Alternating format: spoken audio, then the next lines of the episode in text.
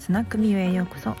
このチャンネルは国内外のアロマセラピスト資格を学び日本産の天然精油和精油の魅力と価値に気づき和精油と自然派手商品のオンラインセレクトショップミュースネストを立ち上げたキャラの濃いオーナーがママをしているスナックだと思って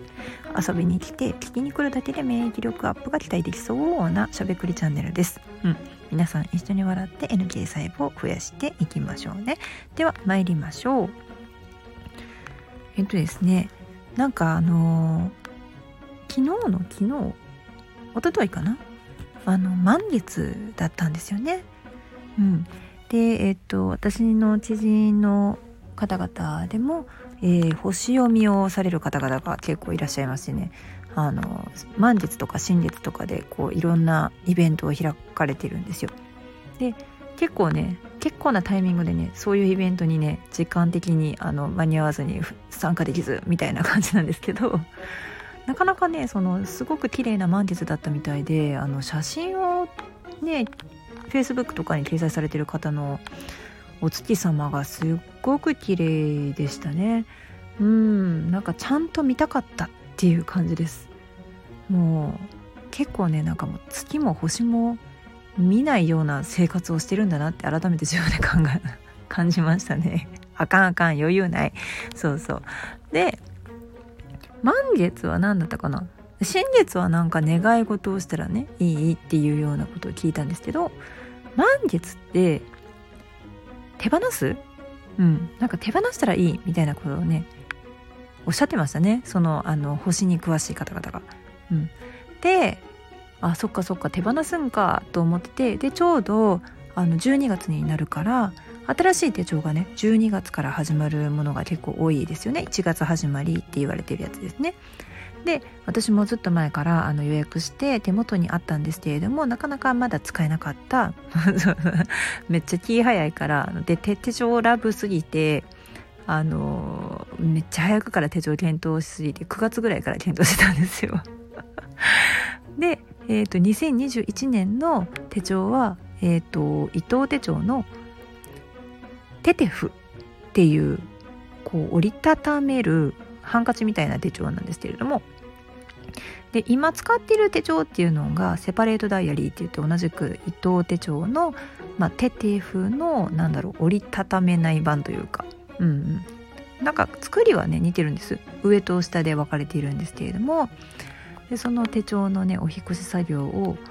えーと、しようかなとか思ってで今日は久しぶりにちょっとこう空き時間ができたから手帳を引っ越そうと思いますって言ってあの手帳が好きな人たちのこうグループにのメッセンジャーに投稿したらなんとなんか4人ぐらい手帳引っ越してたみたいな。同じ日にね。みんなやっぱりこう手帳を引っ越そうって思うタイミングが一緒になるんですよね。こうやってこう1月始まりやったら12月から使えるからもう12月から変えとかへんかったら1月からの予定もね一旦に書けないし、うん、もう新しい手帳を持っといた方がいいよねってなるんですよね。うん、でもこのテテフっていう手帳あのね、2021年版から、えーと、新しく開発されて発売されたものなのでまだまだ知名度低いと思うんですけれども結構ねちっちゃく畳めてめっちゃ便利なんですよ。うん、またあのー、あれか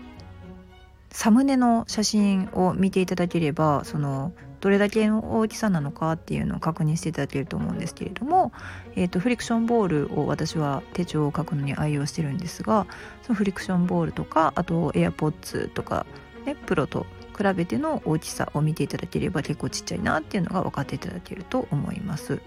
うん、大体あのスマホと同じぐらいの大きさになりますね。で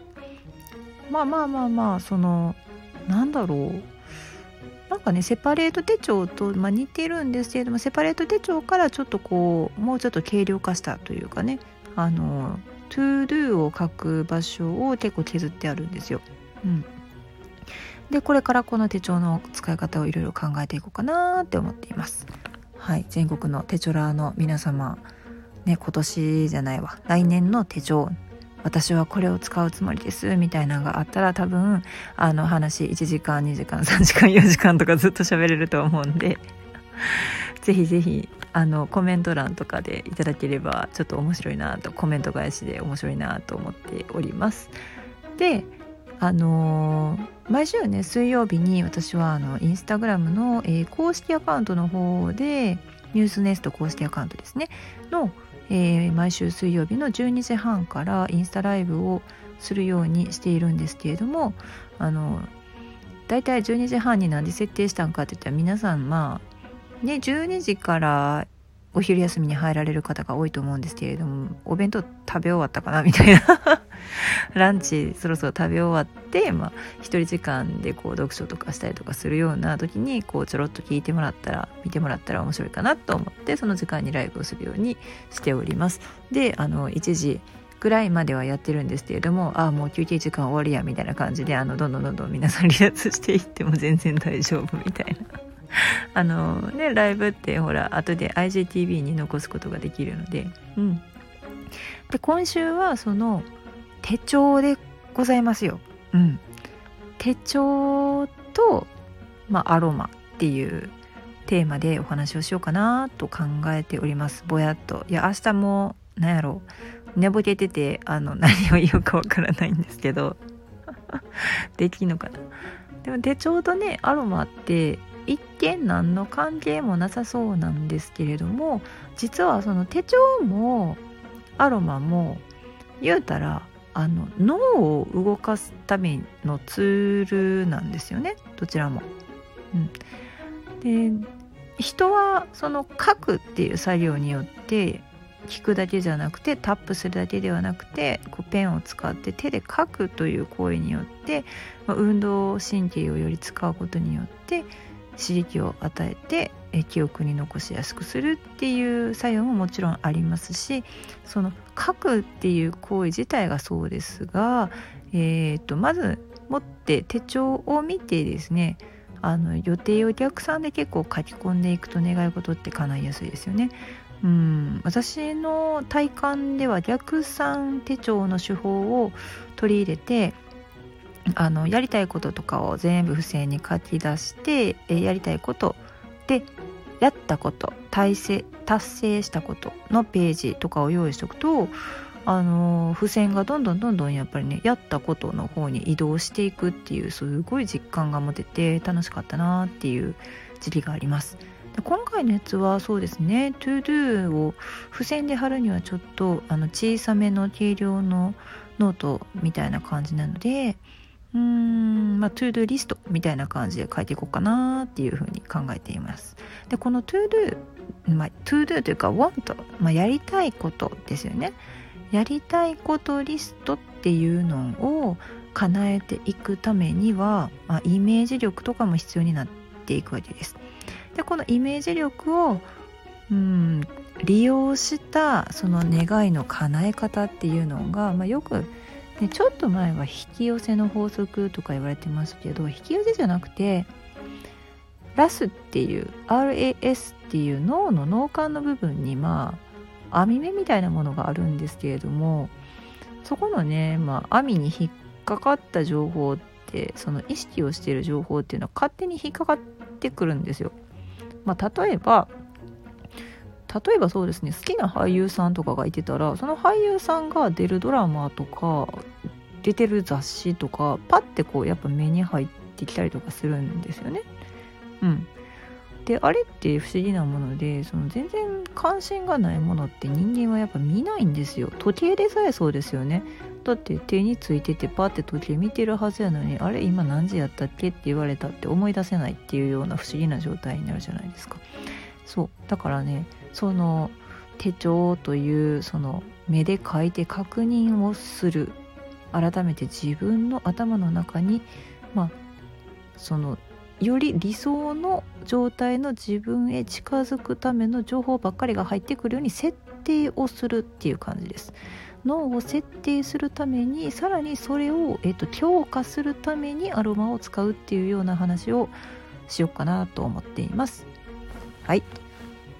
ややこしいわって聞こえてきそうなんですけれども